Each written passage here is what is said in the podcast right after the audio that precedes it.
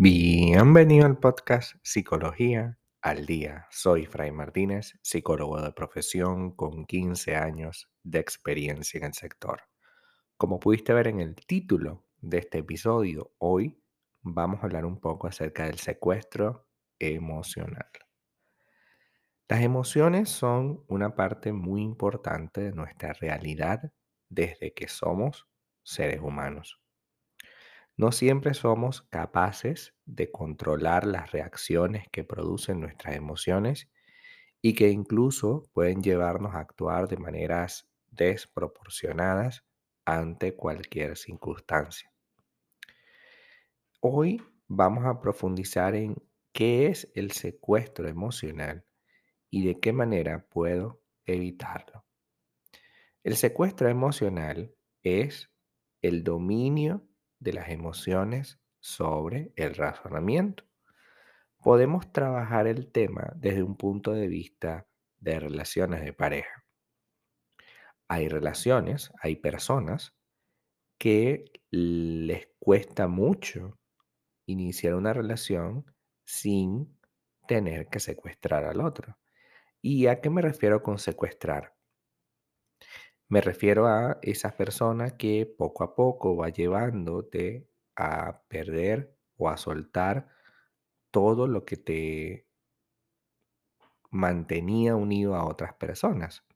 Por ejemplo, em, ya no sales con amigas, con amigos, ya no compartes con otras personas, incluso ya no sales con tu familia. Y no me refiero al acto normal que siempre he hablado acá, que cuando uno está comprometido en un proyecto, pues evidentemente ya no puede tener exactamente la misma vida anterior. Sin embargo, tampoco puede ser que pase completamente al lado opuesto. Es decir, que a partir de ahora ya no pueda hablar ni con amigos, ni con familiares, ni con absolutamente ninguna persona. Eso, lejos de ser algo normal, comienza a ser un secuestro. Comienzas a dejarte dominar por las emociones y a decirte cosas como, pero es que si a él no le gusta salir, pues yo tampoco lo hago. Es que si a él no le gusta que yo comparta con esta amiga, pues no lo hago. Y llega un punto en el que esta situación se hace tan repetida que prácticamente es imposible poder mantenernos juntos. ¿Por qué? Porque se supone que si yo estoy con esta situación de inestabilidad emocional, pues ¿cómo puedo crear un proyecto de pareja sano? Estoy creando un proyecto de pareja sumamente enfermo basado en lo que él quiera.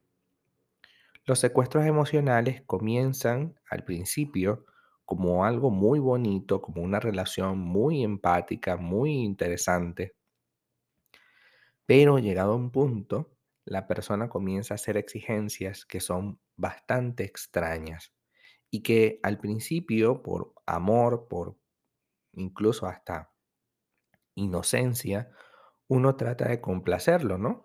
Y bueno, no pasa nada, eh, tengo que visitar menos a mi familia, pues sí, está bien.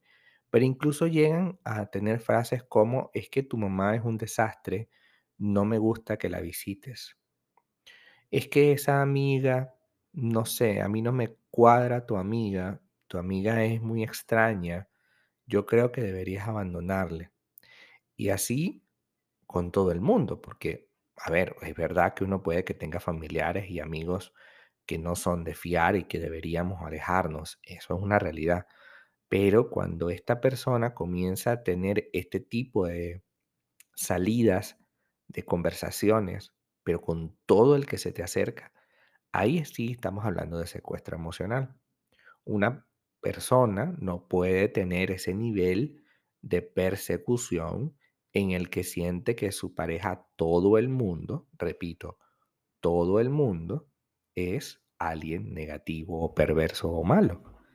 Creo que el grandísimo problema de esa situación o de esa forma de ver la vida es que no se da la oportunidad de que tú puedas tener una cosa aparte y empieces a depender de esa persona para absolutamente todas las cosas. Eso, llegado a un punto, se convierte en algo sumamente perverso y negativo para la relación. Y es tiempo de que hoy lo trabajemos, porque no puede ser que la persona más importante de tu vida emocional, tu pareja, tome esta decisión tan arbitraria y tan absurda de quererte separar de absolutamente todas las personas. Hasta acá nuestro episodio del día de hoy. Muchísimas gracias por quedarte aquí hasta el final. Si deseas saber más sobre mi contenido, www.fraymartinez.com. Para consultas online, www.fraymartinez.com y también sígueme en mi Instagram, arroba fraymartinez20. Muchísimas gracias y hasta el próximo episodio.